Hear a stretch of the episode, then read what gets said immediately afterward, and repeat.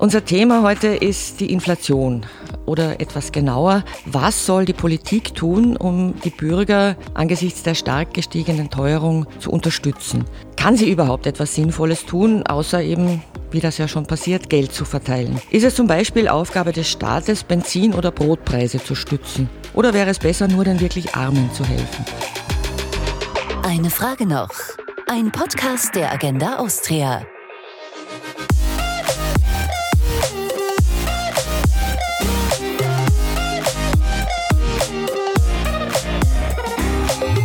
Guten Tag, herzlich willkommen zu unserem Podcast. Mein Name ist Rosemarie Schweiger und ich spreche heute mit Hanno Lorenz, Ökonom bei Agenda Austria. Guten Tag, Herr Lorenz. Schönen guten Tag. Hanno Lorenz, vor genau einem Jahr lag die Inflationsrate noch bei ziemlich genau zwei Prozent. Jetzt halten wir in Österreich bei fast sieben Prozent. In der Eurozone sind es noch mehr, siebeneinhalb bis acht. Wie weit kann es noch raufgehen? Was befürchten Sie? Na, das hängt jetzt natürlich von sehr vielen Faktoren ab. Also wir haben jetzt den Ukraine-Krieg, der natürlich dazu beigetragen hat, dass die Preise weiter steigen. Da ist die Frage, kommt es eventuell zu einem Gasembargo, was natürlich für Österreich sehr, sehr starke Preiswirkungen hätte. Wie geht es mit der Corona-Pandemie weiter? Da fährt China halt einen sehr restriktiven Kurs. Das heißt, jedes Mal, wenn da die Infektionswellen wieder raufgehen, werden Häfen geschlossen, was natürlich wieder zu Lieferkettenproblemen führt. Die Frage wird auch sein, inwiefern sich die höheren Energiepreise auf andere Produkte ausweiten. Auch die Lohnrunde im Herbst steht dann an, ist die Frage, wie sich das weiter verfestigt, da die Inflation. Es ist, glaube ich, noch sehr schwer einzuschätzen. Theoretisch könnte es natürlich noch weiter raufgehen. Gerade wenn es eben schlecht läuft, könnte es durchaus noch auf 7, 8, 9 Prozent raufgehen, auch in Österreich. Zweistellig wird es nicht. Ausschließen kann man es natürlich auch nicht, aber es wäre dann schon relativ sehr pessimistisch, glaube ich, die Einschätzung, wenn es dann zweistellig werden würde. Aber ähm, dass wir das obere Limit erreicht haben, ist nicht unbedingt gegeben bisher. Und wie lange es dauern wird, bis wir wieder in die Nähe dieser 2% kommen, das kann man jetzt auch noch nicht sagen. Das hängt natürlich auch ganz, ganz stark davon ab, wie die EZB jetzt reagieren wird. Momentan ist ja sehr, sehr zurückhaltend noch in ihrer ähm, Geldpolitik. Das heißt, sie fährt noch einen sehr expansiven Kurs. Solange sie das beibehält, werden wir weiterhin natürlich auch äh, hohe Inflationsraten haben, gerade wenn sie sich eben verfestigen. Und auch im Energiesektor zum Beispiel sehen wir nicht, dass da jetzt eine Entspannung kommen wird in den nächsten Jahren. Das heißt, die Inflationsrate wird in den kommenden Jahren sicherlich äh, weiterhin über den, der Preisstabilität von 2% bleiben. Sie haben es gerade erwähnt, die Energiepreise, die waren der Auslöser dieser Teuerungswelle. Öl, Gas, Kohle, Holz, ist eigentlich alles sehr schnell sehr viel teurer geworden. Aber dabei bleibt es natürlich nicht. Was sind dann im Moment so die neuen Inflationsträger oder die das befeuern? Naja, es ist immer noch natürlich sehr stark getrieben vom Energiebereich, weil da auch die Unsicherheit einfach noch sehr, sehr hoch ist, eben mit dem Ukraine-Konflikt, wie geht, wie, wie geht es weiter, auch mit dem Umgang mit russischen Exporten, mit Energieimporten in Österreich. Aber es weitet sich halt aus. Wir haben dann das äh, Problem, dass Russland auch sehr viel Düngemittel exportiert. Das heißt, auch die Nahrungsmittelpreise werden mittelfristig steigen. Wir sehen inzwischen, dass eigentlich bei fast allen Gütern inzwischen diese 2% überschritten sind. Ich glaube, bei 80 der, der, der Güter im Warenkorb haben wir diese, diese 2% bereits überschritten. Das heißt, es weitet sich halt aus. Auch die Energiekosten werden natürlich weitergegeben, die Baukosten steigen. All das wird sich auch in anderen Produkten widerspiegeln und äh, in den kommenden Monaten und wahrscheinlich auch Jahren dann eben verfestigen. Die Regierung hat jetzt insgesamt schon an die 4 Milliarden Euro bereitgestellt und zum Teil auch schon was ausgegeben, um die Folgen dieser Inflation ein bisschen abzudämpfen für die Bürger. Da wurde unter anderem das Pendlerpauschale erhöht und es werden jetzt dann Gutscheine verschickt etc. Sie haben diese Maßnahmen kritisiert. Warum? Ja, weil wir haben so ein bisschen das Augenmaß verloren, glaube ich, mit der Corona-Krise. Das heißt, jedes kleines Wehwehchen fühlt sich die Regierung anscheinend äh, in der Verantwortung, das auszugleichen. Aber die Regierung kann auch nicht jeden, jeden Schmerz ausgleichen, auch nicht für jeden. Das ist einfach finanziell nicht machbar und ist auch gar nicht Aufgabe der Regierung. Gerade die Preisentwicklung ist halt ganz klare äh, Aufgabe der Geldpolitik und nicht der Fiskalpolitik in der Regierung. Natürlich ist sie dafür in der Pflicht, hier soziale Probleme auszugleichen. Das heißt also zielgerichtet kann sie schon hier natürlich äh, Haushalten unter die Arme greifen und auch Unternehmen, die sonst eventuell pleite gehen würden, natürlich äh, unterstützen. Aber hier jetzt breit gefächert alles auszugleichen, ist garantiert der falsche Weg und äh, wird auch nicht lange gut gehen. Also was sollte sie tun? Sie soll, sollte eben speziell bei den Haushalten, für die, die wirklich die Preisentwicklung problematisch ist, um über die Runden zu kommen, sollte sie natürlich schon hier entsprechend äh, mehr Geld bereitstellen. Also bei den Arbeitslosen zum Beispiel, Mindestsicherungsempfänger. Genau, zum Beispiel. Und wie gesagt, wenn Unternehmen wirklich temporär aufgrund dieser, dieser Entwicklung momentan in Produktionsschwierigkeiten kommen und, und Überlebensfähigkeit damit gefährdet ist, kann sie natürlich schon eingreifen, weil wir sonst natürlich auch steigende Arbeitslosigkeit hätten. Aber jetzt Maßnahmen zu ergreifen, die wirklich alle erreicht, ist einfach der falsche Weg, weil dieses Geld ist ja auch nicht irgendwo, äh, wächst nicht an Bäumen, sondern das Geld muss irgendwo dann später über, von einem Steuerzahler bezahlt werden. Das heißt, dieses Geld ist eigentlich nicht da, was sie sie ausgibt und hier zu suggerieren, dass man jeden Schmerz einfach, der, der entsteht, äh, über, über mehr Geld auslösen äh, könnte, ist einfach falsch. Und es ändert an der grundsätzlichen Problem ja auch nichts. Also die, die Preisentwicklung hat ja nichts damit zu tun, was, dass der Staat hier jetzt irgendwie ähm, etwas nicht gemacht hat, sondern äh, das sind halt andere Entwicklungen, die wir hier mit solchen Maßnahmen auch gar nicht lösen können. Also Österreich ist ausnahmsweise mal nicht selber schuld. Ja und nein, wir haben natürlich eine sehr starke Abhängigkeit von der Energie, aber das lässt sich halt kurzfristig auch nicht lösen und es lässt sich halt auch nicht mit zusätzlichem Geld lösen, was ausgegeben wird, sondern da muss man eben die Energieabhängigkeit reduzieren. Ähm, auch in anderen Sektoren gibt es natürlich Maßnahmen, die man setzen könnte, aber das sind eher mittelfristig, langfristige Sachen, um die Produktion stabiler zu machen, wettbewerbsfähiger zu machen. Ähm, man kann natürlich auch die Steuer senken, aber das sind alles Maßnahmen, die jetzt nicht kurzfristig da äh, entlasten würden. Es ist darüber diskutiert worden, ob Österreich die Mineralölsteuer senken soll. Der Finanzminister hat kurz darüber nachgedacht und das jetzt abgesagt. Gut so? Ja, im Prinzip ist es die gleiche Maßnahme. Es wird viele treffen. Es wird auch die Ursache des Problems nicht lösen. Es wird sogar zusätzlich das Angebot oder die Nachfrage weiterhin in die Höhe schrauben beim ja, limitierten Angebot. Das heißt, die Preise würden eher noch steigen und es erreicht halt wieder nicht zielgerichtet. Das heißt, man verschenkt hier wieder Geld, was über Steuern eingenommen wird, an einfach alle quer über die Bevölkerung hinweg, ohne damit irgendeinen Plan zu verfolgen. Das heißt, es ist gut, dass diese Maßnahme so nicht getroffen wird. Es gibt sicherlich bessere Maßnahmen, die man mit dem Geld hätte machen können. Viele Experten liegen seit Jahren, ich möchte fast sagen, im Clinch mit der Europäischen Zentralbank wegen der lockeren, extrem lockeren Geldpolitik. Und sie warnen auch diese Experten seit Jahren vor der Inflationswelle, die erst nicht kam, aber jetzt eben da ist. Wie groß ist die Mitschuld der Zentralbank an dieser Situation jetzt? Naja, sie ist schon erheblich äh, mit daran beteiligt, weil man hat natürlich jetzt, die Zinspolitik ist seit sechs Jahren auf dem Nullzins. Das heißt, wir haben jetzt eine, eine extrem lange Phase der außerordentlichen Geldpolitik. Wir haben es nicht geschafft, vor der Corona-Krise aus dieser Geldpolitik auszusteigen. Es ist extrem viel Geld in den Umlauf gekommen, was sich natürlich jetzt auch in der, in der Nachfrage eben widerspiegelt. Und bei einem limitierten Angebot steigt dadurch der Preis. Das heißt, es ist schon mitgeschuldet und irgendwann wird sich dieses viele Geld, was gedruckt wurde und in den Markt gepumpt wurde,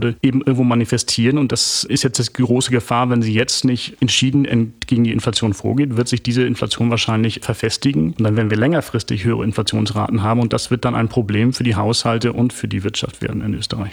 Das Gegenargument, das auch von, von vielen Seiten kommt, ist, dass eine Zinserhöhung jetzt wenig nützen würde, weil sich dadurch ja nicht die Menge an Erdöl, an Weizen, an Halbleitern auf dem Markt erhöhen würde. Da ist auch was dran, oder? Naja, eigentlich ist die Aussage der reine Wahnsinn, wenn man sich das mal überlegt, was da gesagt wird. Die EZB hat ein ganz klares Ziel, das ist Preisstabilität. Die Preisstabilität definiert sie selbst mit 2%. Ähm, jetzt haben wir Inflationsraten, die bei, bei 7,5% ungefähr liegen, das heißt, liegen drei bis viermal so hoch. Ähm, und jetzt kommt die Präsidentin der EZB und sagt etwas schnippisch und macht sich lustig über die Bürger, dass sie ja kein Gas produzieren würde oder keine Halbleiter produzieren würde und deswegen gar nichts machen könnte. Das heißt, da stellt sich dann schon die Frage, versteht die Frau Lagarde, wie Geldpolitik funktioniert oder belügt sie die Leute einfach? Weil im Endeffekt, ähm, natürlich produziert sie keine Halbleiter, hat sie auch in der Vergangenheit nicht gemacht, macht sie auch mit keinen anderen Konsumgütern. Sie kauft aber auch keine Produkte. Das heißt, auch in der Vergangenheit, ähm, als die Zinsen gesenkt wurden, war das Argument ja, damit generiere ich mehr Nachfrage oder stimuliere die Wirtschaft. Ähm, aber auch da hat sie ja nicht direkt gekauft. Das heißt, die Geldpolitik funktioniert ja nicht so, indem etwas produziert oder etwas gekauft wird, sondern die Geldpolitik funktioniert so, dass der Preis für Kredite und damit eben auch das Sparen gibt die Zentralbank einen Preis und dadurch beeinflusst sie natürlich die Nachfrage. Das heißt, wenn ich das Geld sehr billig mache und Kredite sehr billig mache, erhöhe ich die Nachfrage. Das heißt, bei einem limitierten Angebot steigen damit die Preise. Und wenn die Lagarde das nicht weiß, dann ist sie halt eine Fehlbesetzung äh, in der in Oder beziehungsweise, wenn es jetzt wirklich nicht funktionieren würde, dann würde das heißen, man kann keine Geldpolitik mehr machen. Wenn genau, da ist, ja, ja, ja, im Prinzip sagt sie ja, die, die, Geldpolitik kann in dem Moment gar nichts machen. Dann frage ich mich natürlich, was ist die Aufgabe der Geldpolitik, wenn in einer solchen Situation? Und das zweite Punkt ist die Frage, ob sie die Bevölkerung auch einfach belügt, weil natürlich hat sie einen Einfluss, äh, die Geldpolitik. Denn der zweite Kanal Kanal sind Wechselkurse. Und wir haben zum Beispiel Öl ist, äh, wird gehandelt in US-Dollar. Und je nachdem, wie expansiv oder restriktiv die Geldpolitik ist, verändern sich die Wechselkurse. Und wir haben gesehen, die Amerikaner sind früher auf die Bremse getreten. Der Wechselkurs hat sich geändert. Ähm, allein seit Jahresbeginn hat der Euro gegenüber dem Dollar 5% an Wert verloren. In den letzten zwölf Monaten 10% ungefähr. Das heißt also, beispielsweise Energiepreise sind nochmal um 5% bis 10% teurer geworden, weil wir eben einen anderen Kurs fahren. Und wir importieren halt auch nicht nur Energie, wir importieren viele andere Güter, auch die sind in anderen Währungen denominiert. Das heißt also, Also wenn wir den Wechselkurs sehr, sehr niedrig halten, also sehr billigen Euro haben, dann importieren wir natürlich schon Inflation aus anderen Ländern nach Österreich hinein und da kann sie einen Einfluss nehmen. Und dann zu sagen, so schnippisch, äh, wie, ja, wir produzieren es ja nicht und können da keine, keine Einflussnahme nehmen, ist halt einfach falsch und ja, eigentlich auch skandalös, so eine Aussage zu treffen. Wie schnell würde das wirken, wenn jetzt die Zinsen erhöht würden? Naja, kurzfristig wird das nicht direkt wirken, es wird aber natürlich auf die Inflationserwartung einen, einen Einfluss haben. Und das ist aber auch ganz entscheidend deswegen, weil die Inflation in Zukunft oft eben von den, äh, hängt von der Erwartung ab und die hängt sehr stark eben von der, von der aktuellen Inflationsrate ab. Deswegen ist es auch sehr, sehr wichtig, dass man hier eben frühzeitig Signale gibt, damit die Erwartungen sinken, weil wir sonst eben auch in Situationen hineinkommen, dann gibt es Lohnverhandlungen, die mit hohen Preisen halt oder mit hohen Lohnverhandlungsforderungen äh, ja, hineingehen, weil sie natürlich die Preise irgendwo abgegolten haben wollen, was auch verständlich ist. Aber diese, dieses System dreht sich dann halt sehr, sehr, sehr, sehr schnell weiter und wenn die Inflation nicht, nicht, nicht äh, schnell wieder auf ein normales Niveau runterkommt, wirkt das eben negativ aus auf die Kaufkraft der Menschen und eben auch auf die Wirtschaft. Wenn die EZB diese Anleihekaufprogramme sofort stoppen würde, was ja viele fordern, würden die Zinsen steigen und dann hätten doch einige Euro-Länder massive Probleme. Ist es das wirklich wert? Kann man sagen, das ist, äh, Inflation ist so ein Riesenproblem, wir riskieren ein zweites Griechenland? Naja, ganz wichtig für die Glaubwürdigkeit der Geldpolitik ist ja, dass sie unabhängig ist von den Staaten. In dem Moment, wo ich das berücksichtige und sage, ich kann die Zinsen nicht verändern, weil ich Angst habe, dass Staaten pleite gehen, bin ich an einer ungesunden Abhängigkeit, die sehr schlecht für den Euro aufwerten. Das heißt, auf lange Sicht gesehen ist es dann ist es eine sehr schwache Währung, einfach weil es eben sehr viel Tendenzen dahin geht, dass man Geld druckt, um eben Schulden einfach zu reduzieren oder den Druck aus dem Staatshaushalt rauszunehmen. Deswegen ist die EZB ja unabhängig aufgestellt und das ist eben auch ganz, ganz wichtig für die Glaubwürdigkeit. Ähm, es ist daher auch nicht Aufgabe der Zentralbank hier, die Staatsfinanzierung zu übernehmen, beziehungsweise es ist sogar verboten, dass sie das tut. Dementsprechend gibt es eben ein Primärziel, das ist definiert, das ist die Preisstabilität und alles andere ist zweitrangig und momentan liegen wir wie gesagt drei, drei bis viermal über dem, was sie selbst als Preisstabilität äh, definiert. Wir sind in den letzten zwölf Monaten sind die Preise stärker gestiegen als in der Summe der letzten acht Jahre. Das heißt also, hier gibt es den, den Druck und da sich jetzt rauszureden, dass man damit eventuell Staaten gefährden könnte, ist, ist der falsche Weg. Die Staaten sind dafür verantwortlich, dass ihr Haushalt in Ordnung kommt und die EZB ist eben dafür verantwortlich, dass die Preise nicht explodieren, wie sie momentan. Das heißt, die EZB, wenn sie jetzt tun möchte, wofür sie da ist, wofür sie gegründet wurde, dann müsste sie sagen, wir kämpfen jetzt gegen die Inflation und was das mit euch Mitgliedsländern macht, ist uns egal? Ja, soweit egal, dass es eben, egal ist vielleicht übertrieben, aber das Primärziel ist eben Preisstabilität. Natürlich hat das eine Auswirkung, wie die Staaten dann darauf reagieren, wenn höhere Zinsen kommen. Aber die Staaten können ja auch antizipieren und die Regierung können ja auch antizipieren, dass in einer solchen Situation eben zu steigenden Zinsen kommt und eben nicht ähm, das Geld aus dem Fenster zu werfen und jede kleine Inflation mit irgendwelchen Programmen auszugleichen und Geld an die Bürger zu verteilen, sondern man muss dann eben auch mal auf die Bremse treten bei den Staatsausgaben und schauen, dass der Haushalt konsolidiert ist. Das haben wir eben verpasst in den letzten zehn Jahren. Ähm, und jetzt haben wir das Problem, aber das ist halt ein Problem, was auch die Regierung antizipieren müsste. Und da diese Abhängigkeit ist halt sehr, sehr gefährlich, weil sich das dann auch in Zukunft nicht ändern wird. Und die nächste Krise wird irgendwann kommen. Und dann haben wir immer weniger Handlungsspielraum, bis es dann irgendwann das System vielleicht gar nicht mehr äh, darauf reagieren kann. Kann man es irgendwie ganz laienhaft ausdrücken? Was ist aus volkswirtschaftlicher Sicht weniger schädlich? Eine hohe Inflation oder eine schrumpfende Wirtschaft? Ja, die Frage stellt sich dahingehend eigentlich nicht, weil die EZB eben dieses klar definierte Ziel hat.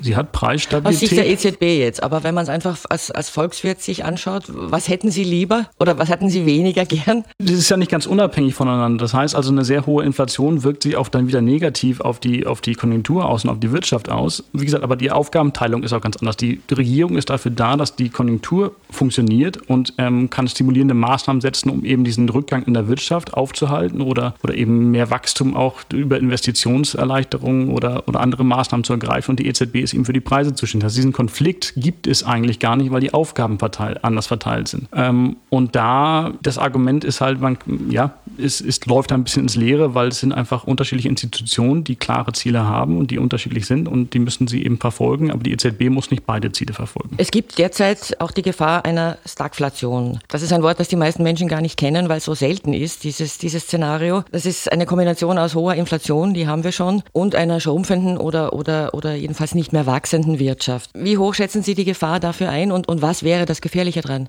Momentan haben wir jetzt, klingt es vielleicht ein bisschen, bisschen komisch, aber die, den Vorteil, dass wir aus der Corona-Krise kommen und deswegen einen sehr hohen Nachholeffekt haben in der Wirtschaft und weswegen wir eigentlich relativ hohe Wachstumszahlen noch haben oder, und auch prognostiziert waren vor diesem Ukraine-Konflikt. Gerade im Dienstleistungsbereich ähm, haben wir im letzten Jahr halt noch Lockdowns und andere Einschränkungsmaßnahmen gehabt, weswegen es da einfach sehr, sehr viel Aufholpotenzial gibt und weswegen die Wirtschaft noch wächst. Ähm, Im Industriesektor zum Beispiel gibt es das nicht. Der wird laut aktuellen Prognosen schon stagnieren und nach einer, bei einer Verschärfung des Ukraine-Konflikts sicherlich auch noch, auch noch weiter negativ beeinflusst werden. Das heißt, momentan haben wir es noch nicht. Sobald sich aber der Ukraine-Konflikt weiter verschärfen sollte oder es eventuell dann eben zu einem Gasembargo kommen sollte oder Putin sagt, wir liefern kein Gas mehr, dann kommen wir in die Situation rein, die sich positiv nochmal auf die Inflation auswirkt, also die Inflation weiter steigen wird und die, dann werden wir sicherlich eine Stagnation, Rezession im, in der Wirtschaft haben und dann ist dieses Stagflationsszenario gegeben. Das Problem ist eben, dass wir dann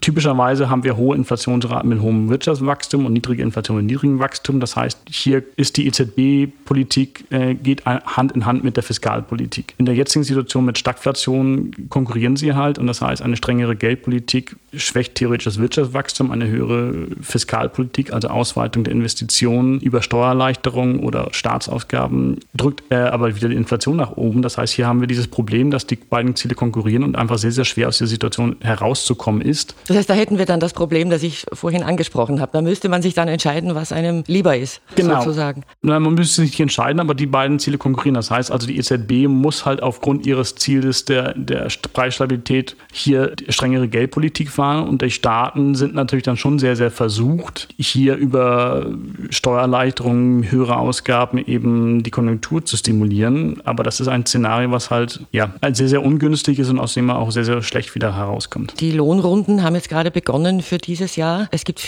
wiederum viele Experten, einige Experten, Sie gehören auch dazu, die vor einer Lohnpreisspirale warnen. Also wenn jetzt die Lohnsteigerungen besonders hoch sind, Inflation angepasst, dann würde das die Inflation per se nochmal antreiben, weil die Leute dann mehr Geld haben und mehr ausgeben. Was ich mich frage, ist, was ist die Alternative? Soll man den Leuten weniger Geld geben und massive Kaufkraftverluste damit riskieren? Nein, das ist, ist sicherlich nicht die Lösung zu sagen, wir, wir müssen jetzt eine Nulllohnrunde oder so etwas fahren, weil natürlich die, die Menschen, auch die Arbeitnehmer an Kaufkraft verlieren. Es zeigt eben das Riesenproblem, was wir haben bei so hohen Inflationsraten, weswegen es eben sehr, sehr wichtig ist, dass die EZB auch jetzt gegensteuert, damit es sich eben nicht verfestigt, damit es eben schon eine Perspektive gibt, dass sich die Inflationsraten wieder, wieder senken. Was natürlich schon mit, mit berücksichtigt werden kann, ist, dass äh, typischerweise bei den Lohnverhandlungsrunden wird äh, die vergangene Inflation berücksichtigt. Da hatten wir letztes Jahr ein bisschen Ausreißer. Letztes Jahr wurde dann die aktuelle Inflationsrate geno genommen von Arbeitnehmerseite, um zu argumentieren, dass man höhere Lohnabschlüsse braucht. Das heißt, man muss jetzt schon schauen, wie hoch die Lohnabschlüsse dann tatsächlich jetzt in diesem Herbst ausfallen sollten, weil natürlich höhere Löhne sind höhere Lohnkosten. Das heißt, ähm,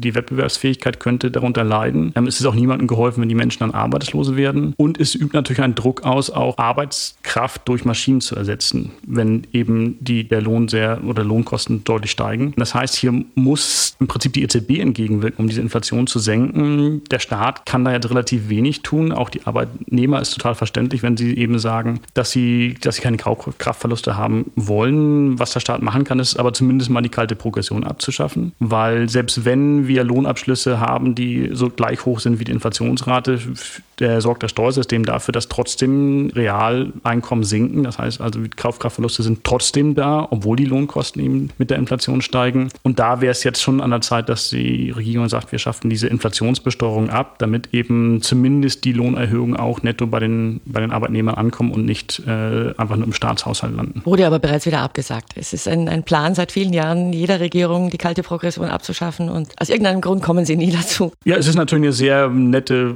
Mehreinnahme Einnahme und es klingt natürlich besser, eine Steuerreform zu machen, wo ich Menschen vermeintlich Geld schenke, was sie die wenigsten wissen dann vielleicht, dass sie sich das vorher selbst bezahlt haben, als zu sagen, wir nehmen dieses Geld gar nicht erst ein. Das heißt, also es ist einfach sehr, sehr typisch vielleicht auch für die österreichische Haltung, dass man eben sagt, der Staat verteilt Geld, er nimmt viel Geld ein, aber er verteilt es dann eben auch lieber, anstatt zu sagen, wir lassen es gleich in dem Geldbörsel der Arbeitnehmer. Das Besondere an der jetzigen Situation ist, dass anders als zum Beispiel in den 1930er Jahren die Inflation jetzt auf weitgehend gesättigte Märkte trifft. Das ist in Österreich so, das ist eigentlich in ganz Europa so. Ich frage mich, ob das nicht was ändern kann. Also die Leute, natürlich kann man sich nicht aussuchen, ob man jetzt Lebensmittel kauft und auch nicht bei vielen, ob sie tanken gehen oder, oder mit äh, Gas heizen. Aber bei anderen Anschaffungen könnte diese, auch die viele Berichterstattung darüber natürlich schon dazu führen, dass sie sich sagen, gut, ich muss jetzt nicht sofort ein neues Auto haben. Der neue Fernseher muss auch nicht sein und ob ich jetzt Frühjahrsmode einkaufe oder nicht, ändert jetzt auch nicht viel in meinem Leben. Ich warte, bis es wieder billiger wird. Kann das passieren? Naja, hohe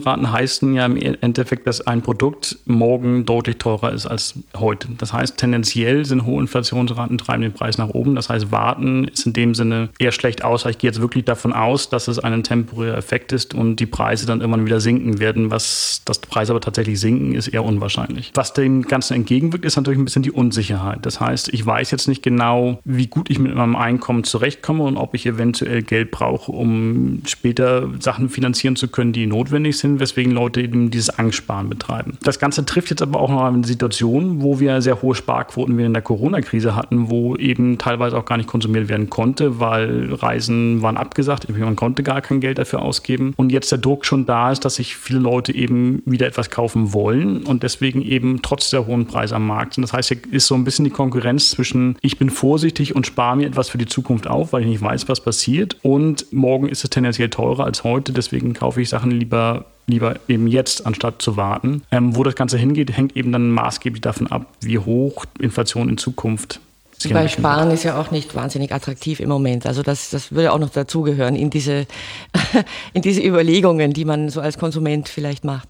Klar, also die Österreicher sparen jetzt nicht besonders ähm, geschickt in dem Sinne, dass eben sehr viel Geld einfach am Konto oder am Sparbuch liegt, wo natürlich bei einer Inflationsrate von 7%, äh, eigentlich fast 7% auf dieser Kaufkraft trotzdem verloren gehen. Aber trotzdem ist eben, sind Leute dann zu ängstlich, um zu sagen, ich äh, investiere das oder, oder, oder kaufe mir davon heute was, weil sie eben nicht wissen, was in, in vielleicht einem halben Jahr passiert, ob man das Geld brauchen würde. Und selbst wenn es dann 10% weniger wert ist, ist man, hat man diese Notgroschen zumindest. Das heißt, da ist, ist man einfach sehr, sehr vorsichtig. Ist vielleicht auch schlecht gebildet, was das Finanzwissen betrifft. Negativen Einfluss. Man hört oft, dass eben Investitionen in Aktienmärkte hochspekulativ sind. Das ist es ist so auch schwer im Moment, oder? Also jetzt gerade einzusteigen wäre tatsächlich nicht einfach für einen, für einen Anfänger. Nee, man kann halt schon relativ diversifiziert, gerade über diese ETFs, die halt quasi den, den Weltmarkt äh, abbilden, sehr breit gestreut investieren. Sicherlich ist das jetzt nichts, was, wo ich jetzt erwarten würde, dass ich nächste Woche damit eine riesen Rendite erzielt habe, aber auf mittlere Sicht gesehen, über Jahre hinweg ist das doch eine Maßnahme, die, die deutlich die Inflation schlägt und auch jede Anlageform wurde besser als jede andere Anlageform. Das, äh,